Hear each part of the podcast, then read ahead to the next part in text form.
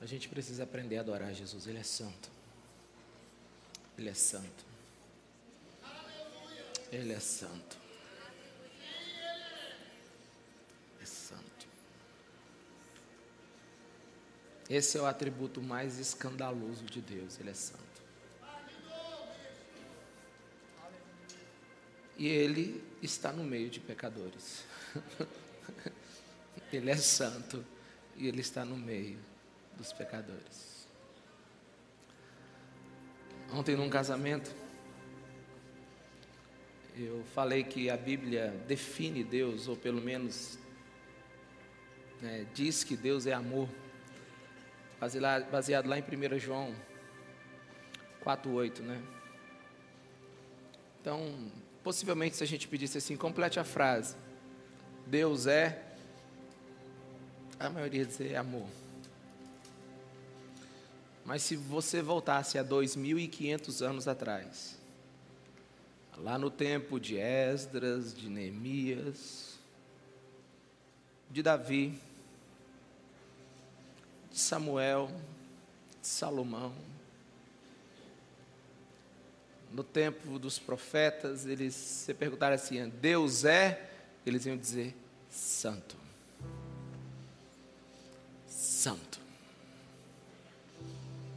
Deus é santo.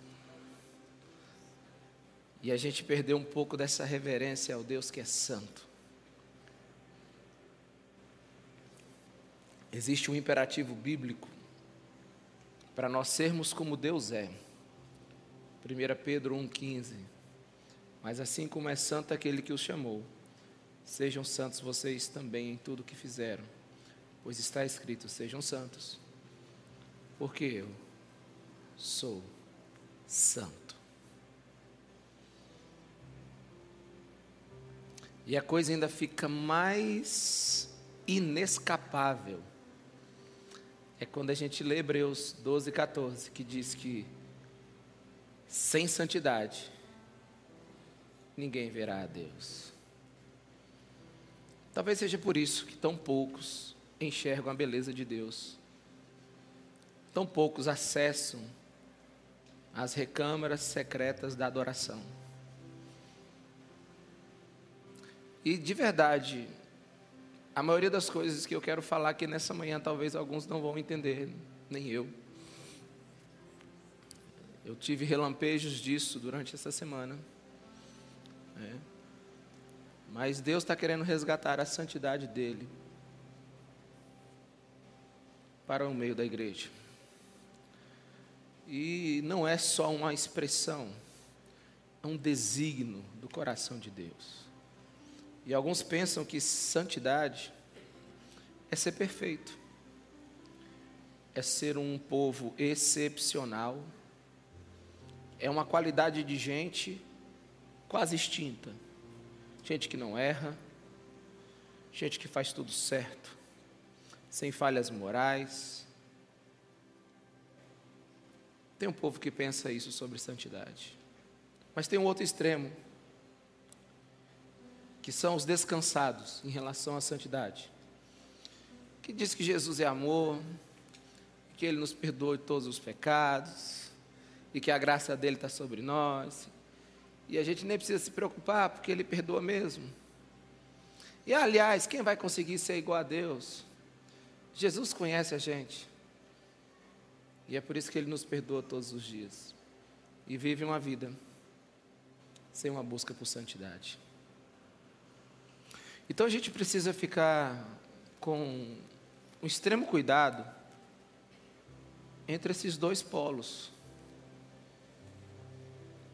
Cuidado com aqueles que acham que ser santos é serem perfeitos. E cuidado com aqueles que vivem um evangelho que não exige nada de mudança na sua vida. E o evangelho que você entende é a sua salvação ou é a sua perdição. Como você entender o que Jesus é e faz, vai ser a sua salvação ou vai ser a sua perdição. Temos muita gente que está equivocado sobre ser igreja, porque acha que pode adorar a Deus de qualquer maneira.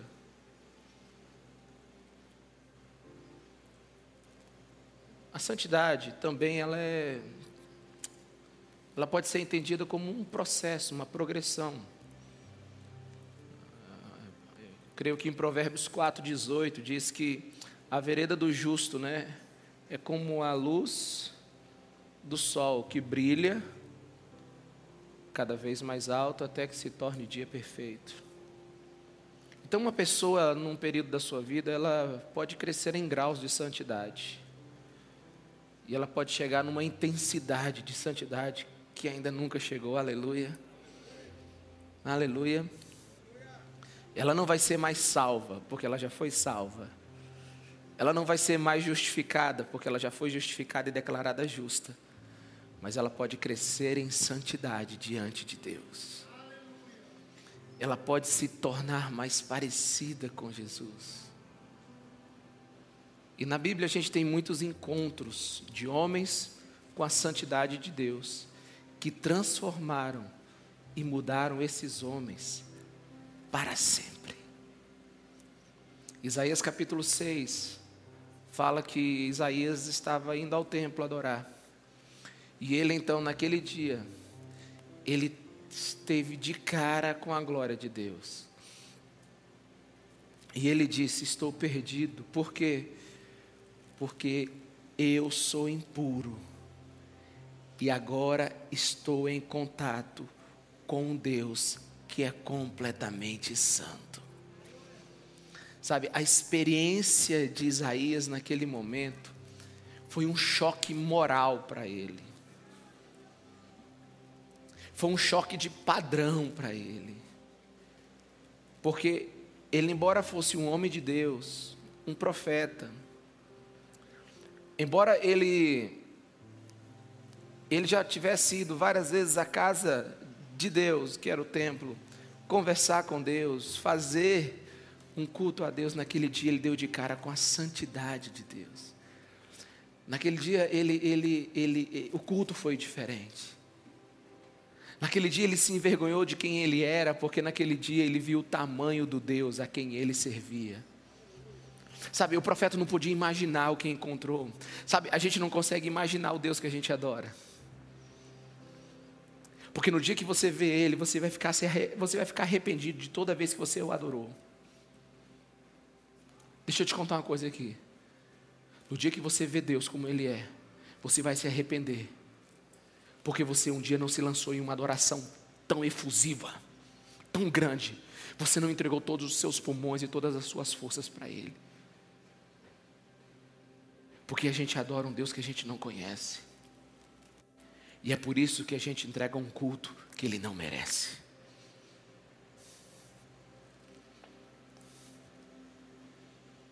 Porque no dia que a gente conhecer Deus, ninguém aqui teria a ousadia de ficar com a boca calada diante da sua grandeza.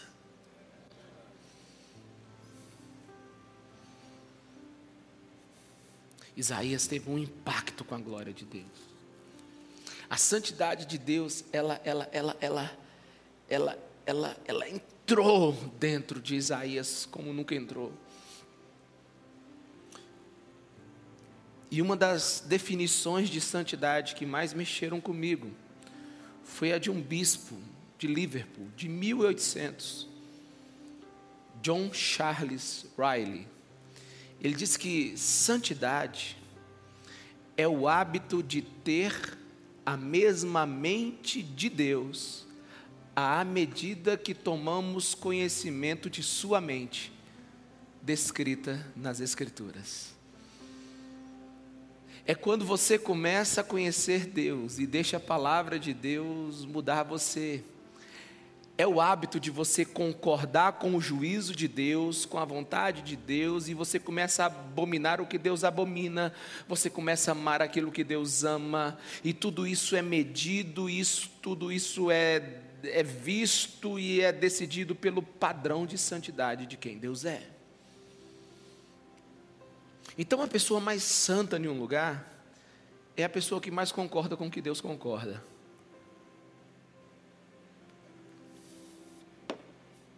A pessoa mais santa num lugar é a pessoa que diz assim: se Deus gosta disso, eu gosto. Se Deus não gosta disso, eu não gosto. Se Deus quer que eu faça isso, eu faço. Se Deus não quer que eu faça isso, eu não faço. Santidade é você concordar com a mente de Deus. Aleluia. Mas como é que a gente pode entender na prática melhor esse processo de santificação? Aí eu, eu vou pedir agora a ajuda de um dos personagens, né, das personagens mais excêntricas da Bíblia, que é o rei Davi. Você não vai encontrar ninguém com mais escrito sobre ele na Bíblia do que Davi. Davi é a personagem que tem mais escritos sobre ele em toda a Bíblia. Ela, sem dúvida, é a personagem mais interessante do Velho Testamento. Porque Davi, ao mesmo tempo que ele é um homem que está em sintonia com, o coração de Deus, presta atenção, ele consegue ser adúltero, mentiroso e assassino num só evento. Davi, ele desce ao mais baixo nível da humanidade. Ele é quase um animal possuído por desejos. E ele consegue subir ao mais alto nível de conhecimento da parte de quem Deus é.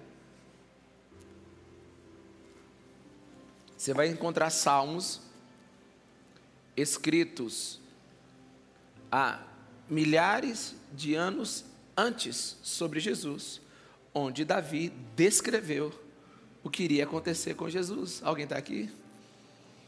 Como isso? Deixa eu te explicar. Davi montou uma tenda e ele ia adorar. E quando ele entrava lá, a presença de Deus estava lá.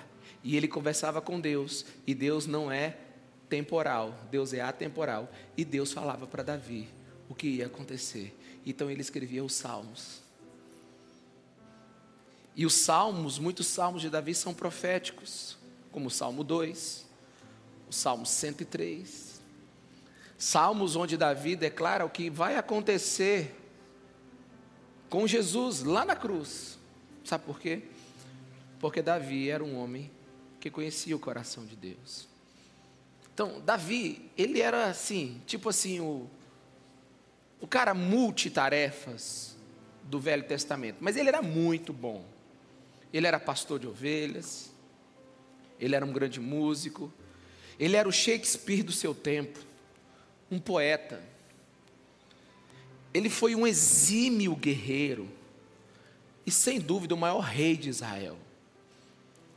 E quando você lê tudo isso no Velho Testamento, você diz assim: realmente Davi era um homem impressionante. Mas o que mais impressiona de toda a Bíblia sobre Davi é uma declaração que tem lá em Atos, capítulo 13, versículo 22, que diz assim: Isso é, isso é, isso é Deus dizendo: Encontrei Davi, filho de Jessé, homem segundo o meu coração, ele fará tudo o que for da minha vontade. Sabe, na nova, tradu nova tradução linguagem de hoje, diz assim: é esse tipo de gente que eu quero. E como todos sabem, Davi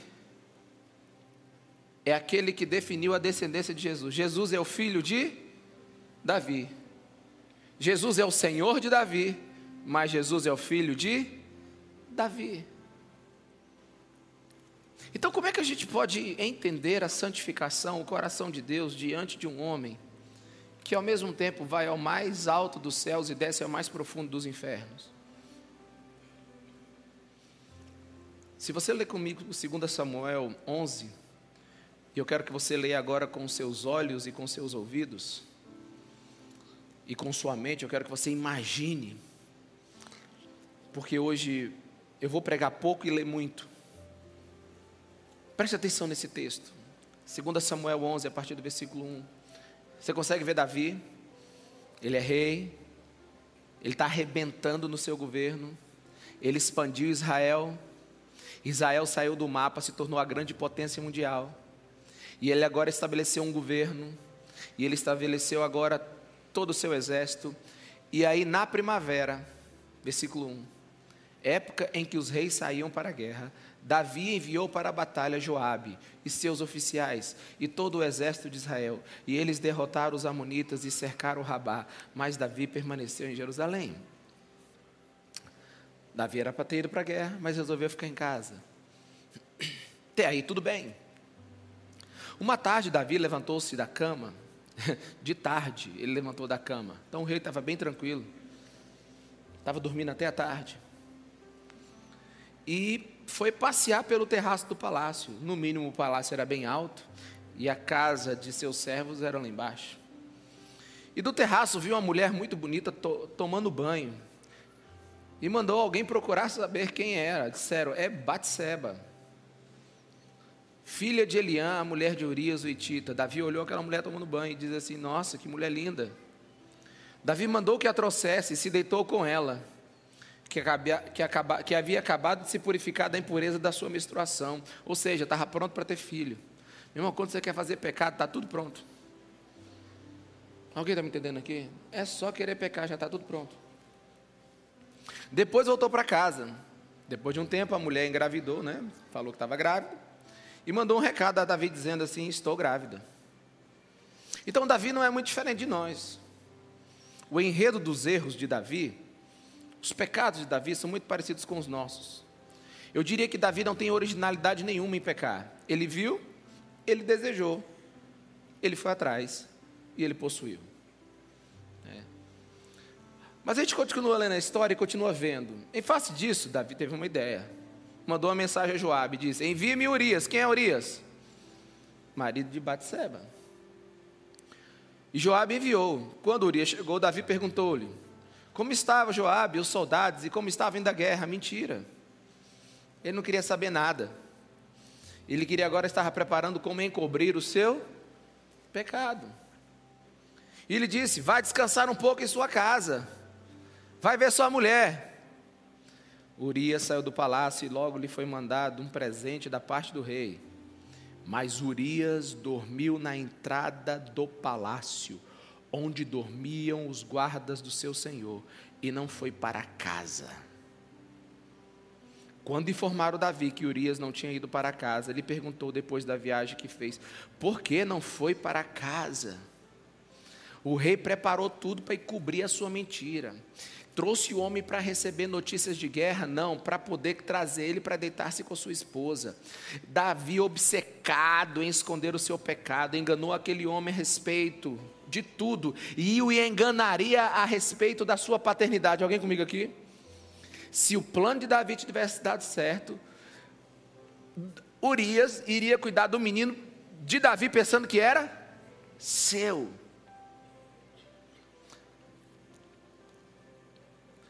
Aí no versículo 11, Urias responde: A arca e os homens de Israel e de Judá repousam em tendas.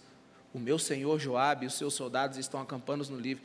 Como eu poderia ir para casa para comer, beber e deitar-se com minha mulher? Juro pelo teu nome, Davi, ó meu rei, por tua vida que não farei coisa dessa. Toma. Um rei malandro ouvindo um homem de verdade. Como eu poderia deitar com minha mulher se todos os meus irmãos de guerra e a arca do Senhor está em tendas, porque naquele tempo levava a arca do Senhor para a guerra, onde representava a glória do Senhor, e todos estão lutando, e eu vou para a cama com a minha esposa, por causa de ti, ó Rei, da sua história, eu não vou.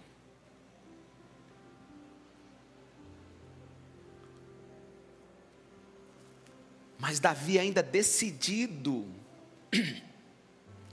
a esconder o seu pecado, ele cria uma outra cilada para o pobre Urias. Versículo 12. Então Davi lhe disse: Fique aqui mais um dia. Amanhã eu te mandarei de volta. Urias ficou em Jerusalém, mas no dia seguinte Davi convidou ele para comer e beber. e o embriagou. Vamos deixar o homem bêbado. À tarde, eu acho interessante as expressões da Bíblia. Davi embriagou o homem de dia. Fez uma festa no meio-dia, estava desesperado. Porém, Urias saiu para dormir em sua esteira, onde os guardas do seu senhor dormiam, e não foi para casa. Até bêbado, o cara tem honra. Alguém está aqui, está me entendendo, meus irmãos? Vamos continuar. De manhã, Davi, vendo que nada deu certo, ele prepara um bilhete, sela com seu anel e pede para Urias entregar para Joabe. E nele estava escrito: Joabe, ponha Urias, versículo 15, ponha Urias na linha de frente e deixe-o onde o combate estiver mais violento, para que seja ferido e morra. Depois de não ter dado nada certo, ele então dá uma ordem, o próprio Urias leva essa ordem selada pelo rei, entrega para Joabe, e Joabe lê. É mais ou menos o seguinte: nós vamos derrotar uma cidade, a cidade tem muralhas, preste atenção, e nessas muralhas tem arqueiros. Então, para você derrotar uma cidade, sempre vai o primeiro batalhão, naquele tempo. Então ele fala assim: manda Urias no primeiro batalhão, e quando todo mundo for, manda todo mundo voltar para ficar só Urias. Então Urias foi, todo mundo voltou, e Urias foi morto.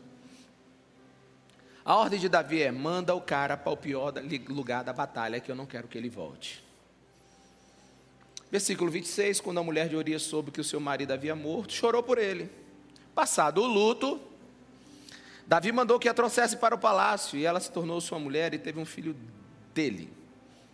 Agora você leia comigo aí o final do versículo 27. Mas o que Davi fez desagradou ao Senhor.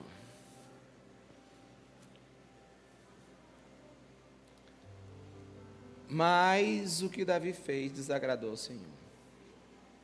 Agora vamos ler de novo Atos 13, 21 comigo.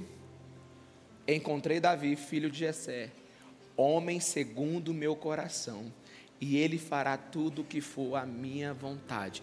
Por favor, alguém me ajuda a conciliar esses dois versículos aí.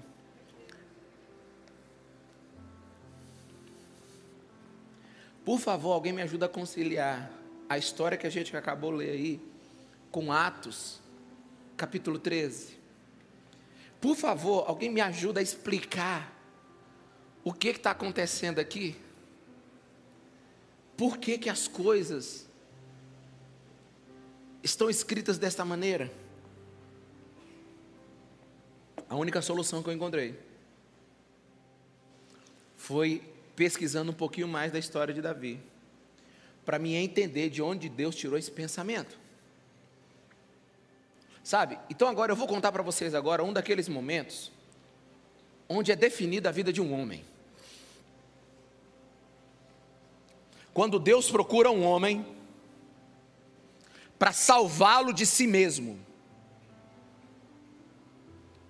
E quando Deus procura um homem para salvá-lo de si mesmo, isso é o Evangelho. Diga, o Evangelho é Deus à procura de um homem para salvá-lo de si mesmo.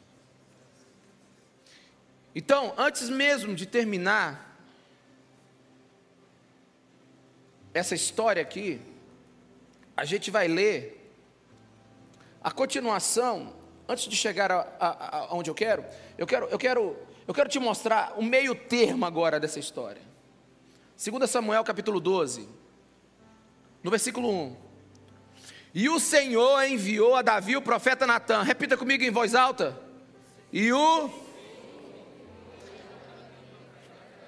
Quem enviou? O Senhor. Deus foi atrás desse homem, aleluia. Sabe, eu queria pregar só esse versículo hoje. Porque Deus foi atrás desse homem. Porque Deus é cheio de misericórdia cheio de graça, Ele nos ama. Ele foi atrás desse homem e mandou o profeta. Veja a misericórdia de Deus. Ao chegar, ele disse a Davi: Quem? O profeta. Gente, isso aqui dá um filme, né? Aliás, já tem, né? mas eu consigo enxergar detalhes aqui. Dois homens viviam numa cidade, Davi. Eu imagino o profeta entrar no palácio, Davi ali segurando seu filho, recém-nascido com Betseba, com Betseba. Essa aqui é minha nova esposa. Eu tinha oito, agora eu tenho nove. Tipo assim. Aí o profeta diz: Lindo, seu garoto.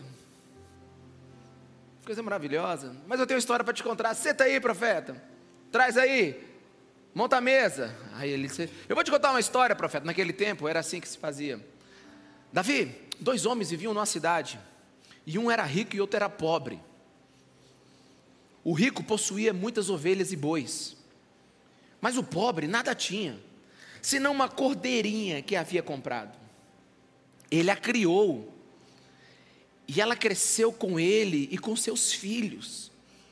Ela comia junto com ele, bebia no seu copo e até dormia em seus braços, Davi. Era como se fosse da família dele. Mas certo dia, Davi, ó grande rei, um viajante rico chegou à casa desse homem e ele não quis pegar uma das suas próprias ovelhas ou de seus bois para preparar uma refeição. Em vez disso, preparou para o visitante a cordeira que pertencia ao pobre. Ou seja, um dia o rico, que era vizinho desse pobre, recebeu um visitante. E em vez de pegar o curral inteiro que ele tinha de bois, ele foi lá nesse que tinha uma ovelhinha que ele gostava tanto e que dormia em seus braços do vizinho e pegou ela e fez comida para o seu visitante. Antes mesmo da história terminar, meu irmão, Davi está bufando de raiva. 2 Samuel 12, 5. Então Davi encheu-se de ira contra o homem e disse a Natã: Juro pelo nome do Senhor que o homem que fez isso merece a morte. Deverá quatro pagar quatro vezes o preço da cordeira, porquanto agiu sem misericórdia. Sabe, Davi se levantou e disse assim: Me diz quem é esse cachorro, que eu vou acabar com ele agora. Me diz quem é esse homem, que eu vou destruir. Quem é um homem que tem um curral cheio de bois e tem coragem de pegar uma ovelhinha de uma pessoa que só tem uma só? Me conta quem é. Segunda Samuel 12 versículo 7. Você é esse homem. Ou num bom hebraico, you are that man.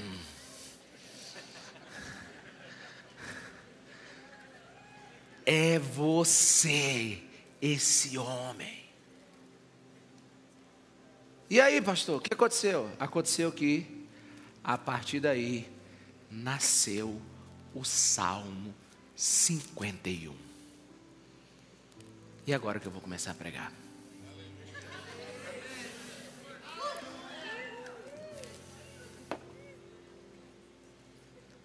Vá até o Salmo 51.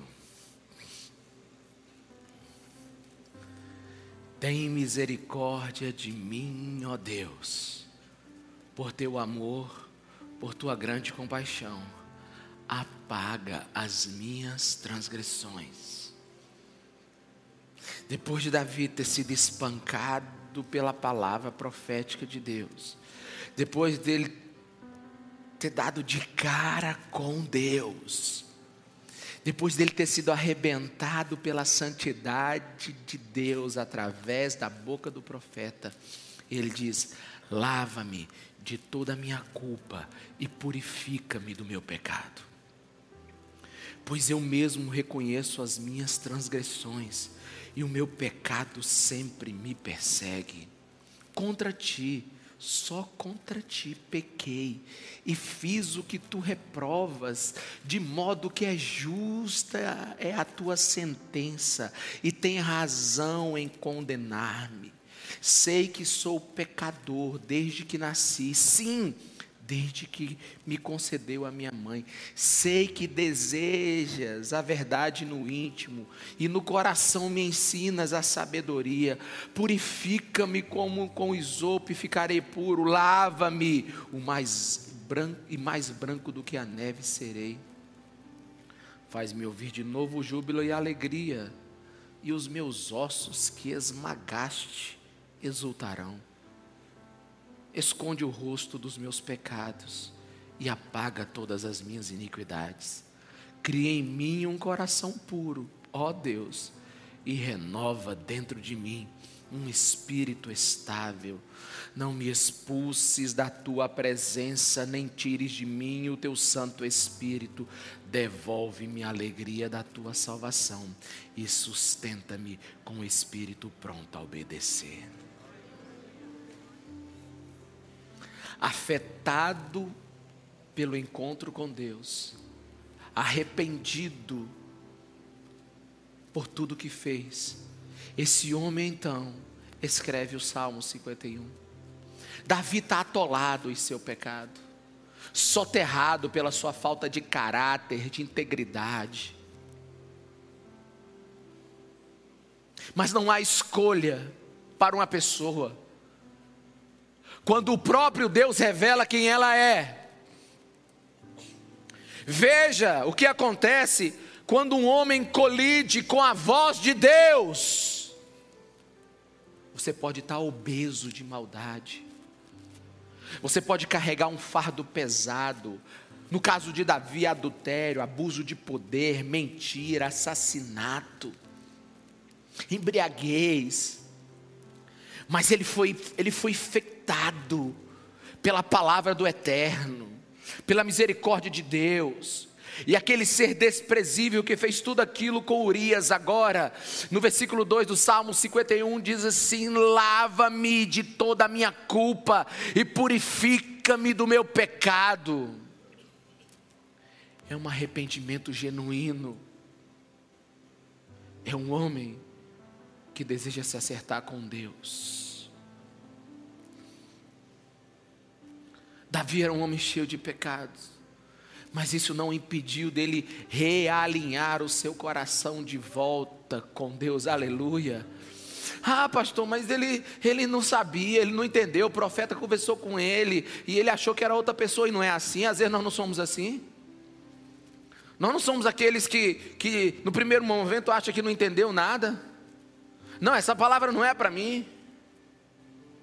Nós somos assim. Todos nós somos passíveis de algum momento destruir a nossa vida por causa dos nossos próprios desejos. Em algum momento, para a gente, parece que a gente se desconecta da realidade. Ei, parece que a gente meio que entra numa insensatez. Parece que as nossas sinapses elas não funcionam e a gente faz uma grande burrada. Até pessoa, as pessoas que nos conhecem ela consegue ver o tombo moral para onde, a gente está indo, mas a gente não, porque a gente está cego a respeito de nós mesmos. Quem é esse homem aí? Que eu vou acabar com esse filho da mãe aí. Nem no meu reino ele fica mais. Davi não conseguia se enxergar. Mas então vem a palavra de Deus, a presença de Deus. Ei, você é esse homem. E como um clarão numa noite escura, como uma luz que brilha, como um espírito que entra dentro de um homem morto, ele então percebe quem ele é.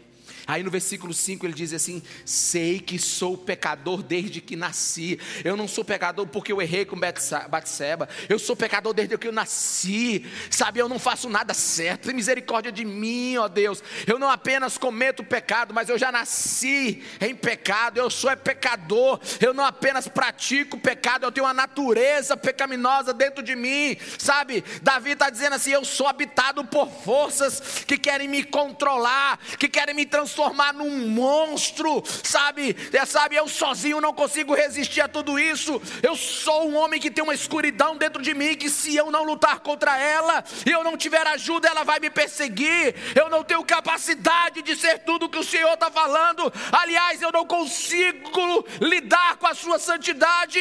Deus tem misericórdia de mim.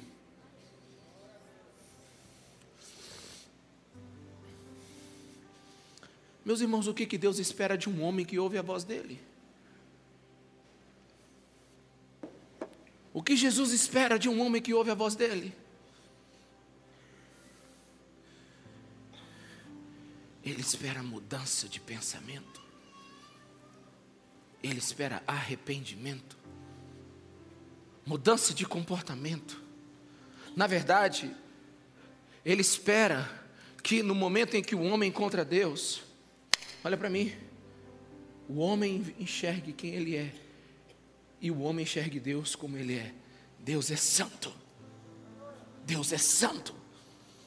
E eu sou um miserável pecador que preciso da graça dele na minha vida. Sabe? E parece ser uma mensagem dura, mas não é. É daí que nasce a verdadeira adoração. Sabe por quê? É daí que você percebe que a indignidade de um homem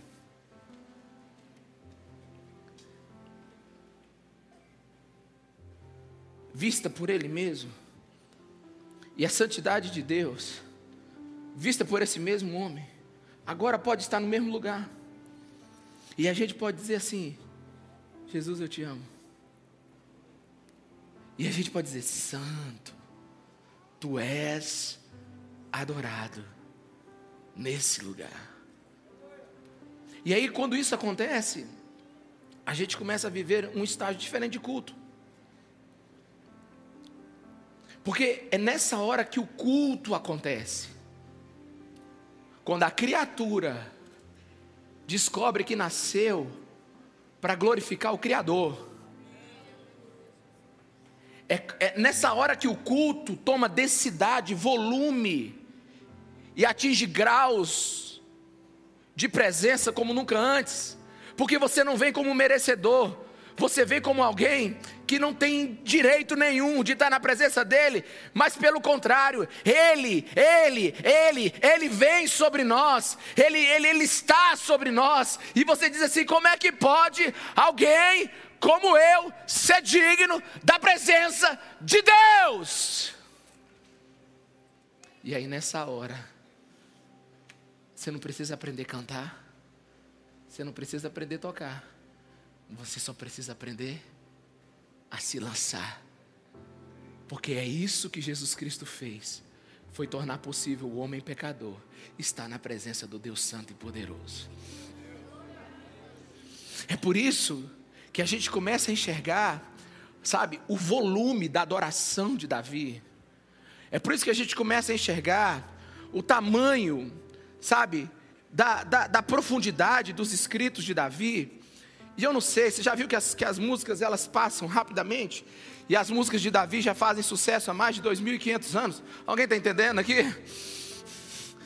Sabe, porque a gente não consegue cantar diferente. Porque, pois eu mesmo reconheço as minhas transgressões, versículo 3, e o meu pecado sempre me persegue. Eu sei quem eu sou, Deus, contra ti, e só contra ti pequei, e fiz o que tu reprovas, de modo que é justa a tua sentença, é justo em me condenar. Sabe, Deus, eu estou dizendo aqui é que o meu coração agora entendeu o seu. O meu coração agora entendeu o seu. Santidade é uma atitude do coração. Santidade é mais do que o temor para fazer e não fazer alguma coisa. Santidade é amor, é amor, é relacionamento. Santidade é quando o coração reage em direção à vontade de Deus. Santidade é uma experiência de deslumbramento de quem Deus é.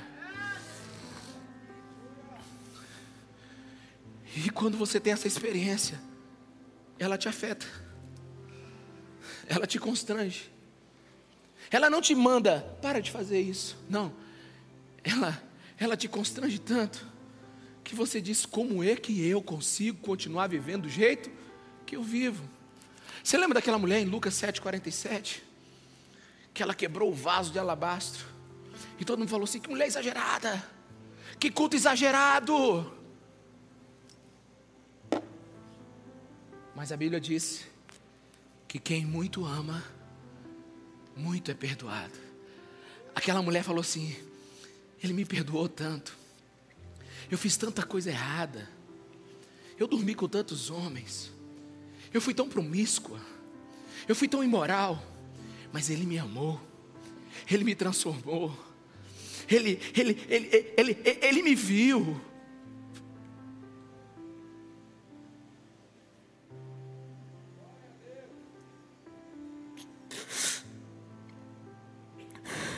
Ele me ama.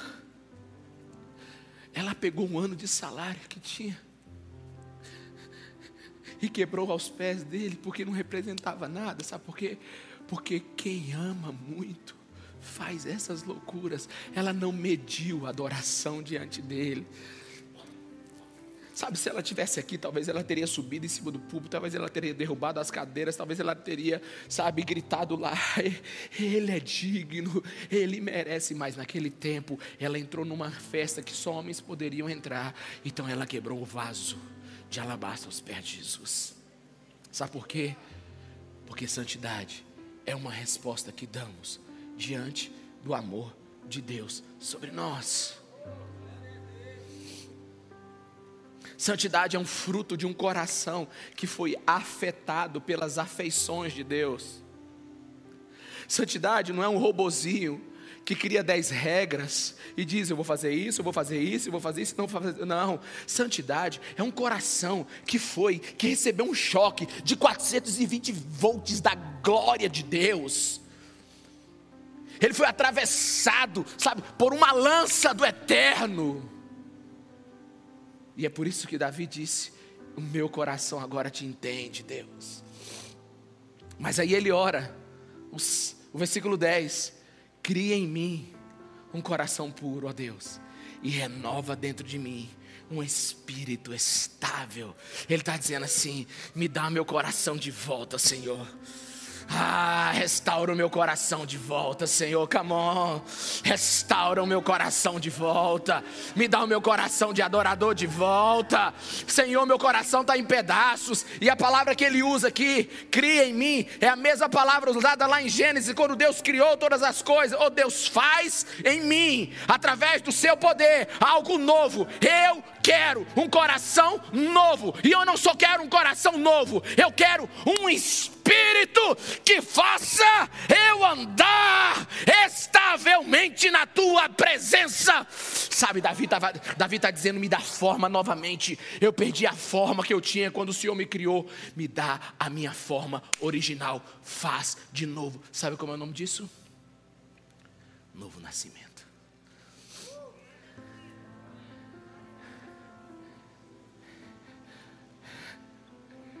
O mais arrebentado coração aqui hoje, Jesus pode pegar ele e fazer assim, ó.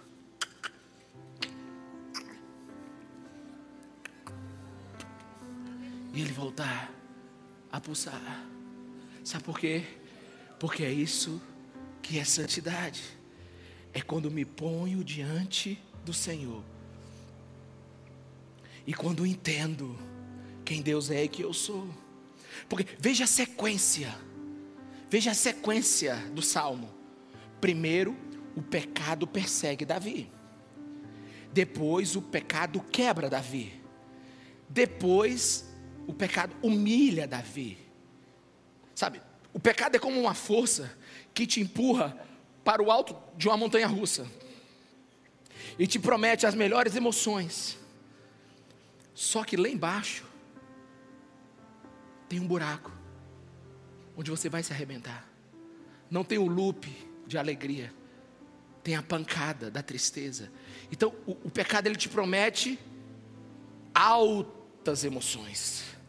Então ele te joga lá de cima. E quando você desce, desce sem freio e te arrebenta. Primeiro, nós somos despedaçados, sim, pelos nossos pecados. Perdemos a nossa honra, a nossa reputação, somos humilhados. Mas depois, quando ouvimos a voz do Espírito, quando Deus procura esse homem, essa mulher, quando o Espírito Santo de Deus vem sobre o lugar, sobre essa pessoa, então ela só pode dizer assim: Não me expulses da tua presença versículo 11: Nem tires de mim o teu espírito. Aí ele diz algo que a igreja precisa receber de forma profética, verdadeira, sabe, completa. Devolve-me a alegria da tua salvação e sustenta-me com um espírito pronto a obedecer. Ah, meus irmãos, restaura dentro de mim a alegria de ser cristão, restaura dentro de mim a alegria do culto, restaura dentro de mim o prazer em tua palavra, restaura dentro de mim mim. E eu confesso para vocês, eu tenho muitas preocupações aqui hoje. é de muita gente estar em paz com o pecado e ainda conseguir vir adorar a Deus com uma consciência que não te condena.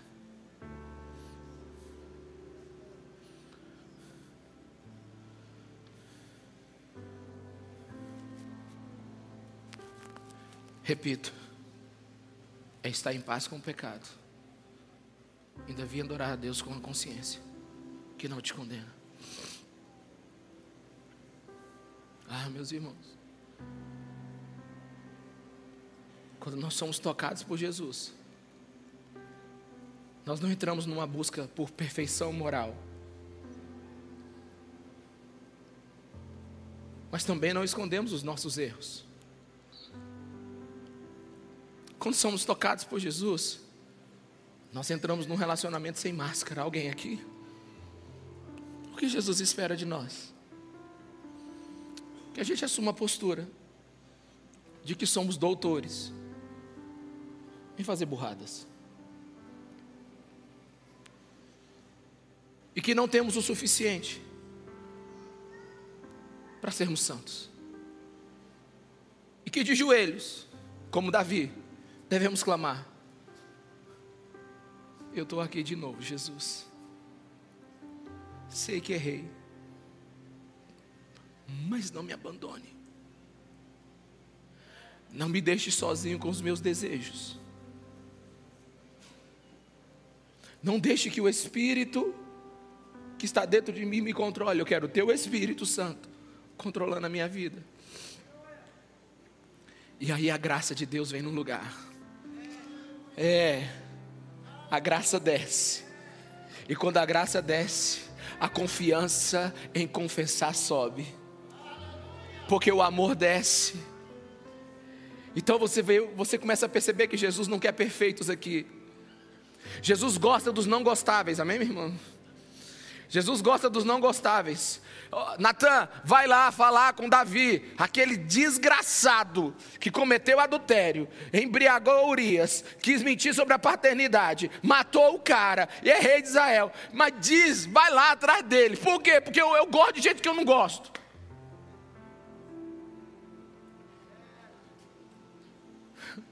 Eu gosto de gente que ninguém gosta dele.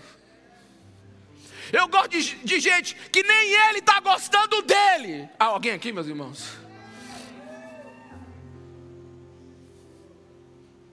Porque Jesus é Deus no meio dos pecadores e não no meio dos anjos. Jesus é o santo no meio do profano. Jesus é a esperança dos que estão perdidos, dos que estão enjaulados em suas próprias acusações. Então, Aleluia. Ele vem e nos liberta. Ó, aí, desse jeito aí, ele vai te libertando. Ó. Esse pecado aí que você está pensando agora aí, ó. Se você se arrependeu, já foi perdoado agora. Não, preste atenção. Aquilo, aquilo, a, a merda que você fez ontem, se você se arrependeu agora, você está limpo como a neve. Agora você precisa ter um coração pronto a permanecer constante e firme na busca por aquilo que Deus está lhe entregando agora. Alguém aqui? Então você é livre agora, amém? Fique em pé no seu lugar, você é livre. Aleluia, diga eu sou livre. Eu sou livre. E eu não estou mentindo para você, eu estou te entregando a palavra de Deus. Eu sou livre. Eu sou livre pelo poderoso sangue de Jesus. Eu sou livre. Agora presta atenção. Agora você é livre. Então o que é santidade? O que é santidade? É você agora livre. Escolher ofertar a sua liberdade que você recebeu pelo poder do sangue de Jesus naquela cruz, de volta para Jesus, aquele que te libertou. Então o santo é o livre, mas é o livre que agora pega a sua liberdade e devolve ela para Jesus e se torna escravo de Jesus, por causa do amor de Jesus que me libertou. O livre é aquele que, por decisão própria, decide entregar-se em escravidão para fazer a vontade de Cristo. Sabe? Porque o caminho de Jesus não é o caminho do chicote, da ordem, da ameaça e do controle. É da cruz. É o amor sem sedução. É o amor que constrange. É, é, é, é, a obediência sem violência. É a imposição sem, sem perseguição. Ouça-me com profunda reflexão. Quer ser livre dos seus pecados? Peça para Jesus te libertar. E entregue a sua liberdade para fazer somente a vontade de Deus. Sabe por quê? Porque isso é o Evangelho. O Evangelho não é uma filosofia. O Evangelho não é uma pregação. O Evangelho não é uma história. O Evangelho é o poder de Deus. É por isso que o apóstolo Paulo, em Romanos 1,16, diz assim: Não me envergonho do Evangelho, porque é o poder de Deus para a salvação de todo aquele que crê. O Evangelho não traz o poder. Ei, acorda aqui. O Evangelho é o poder. É o poder de erguer o caído, de levantar o desacreditado, de salvar o perdido e de perdoar aquele que está atolado no pecado. O Evangelho é poder ilimitado, mas é restrito. É ilimitado, mas é restrito. Restrito a quem? A quem crê. Então, quais são os efeitos de alguém que recebe o Evangelho verdadeiro de Jesus? Santidade. Porque ninguém nos ama como Ele nos amou. E a partir de tão grande salvação, não temos outra coisa a fazer a não ser nos lançarmos como escravos apaixonados da vontade de Deus. Santo não é um robozinho que faz ou deixa de fazer alguma coisa. Santo é um coração que ama o caráter de Jesus. Aleluia. Por isso, nessa manhã, se essa mensagem é para você, eu queria que você saísse do seu lugar e dobrasse os seus joelhos aqui à frente. E só adorasse ao Senhor e falasse: Senhor, eu quero ser mais santo. Eu quero ser mais santo quero que teu amor me constrange. Eu quero ser santo, Jesus. Não importa. Não importa. Não importa quem você é, importa quem você vai ser após sair daqui. Me faz santo, Jesus. Vindo aqui à frente, você está dizendo: Senhor, eu estou querendo, eu estou querendo livrar-me dos meus pecados. Eu quero a sua santidade, Jesus. Eu quero a sua santidade, Jesus. Isso não é um chamado para crente ou descrente, é um chamado para você que está me ouvindo hoje. Eu sou o primeiro. Yeah. Santo é o teu nome, Senhor. Que a tua presença constranja-nos aqui nesse lugar. Santo, santo, santo, santo, santo tu és. Santo, santo, santo, santo.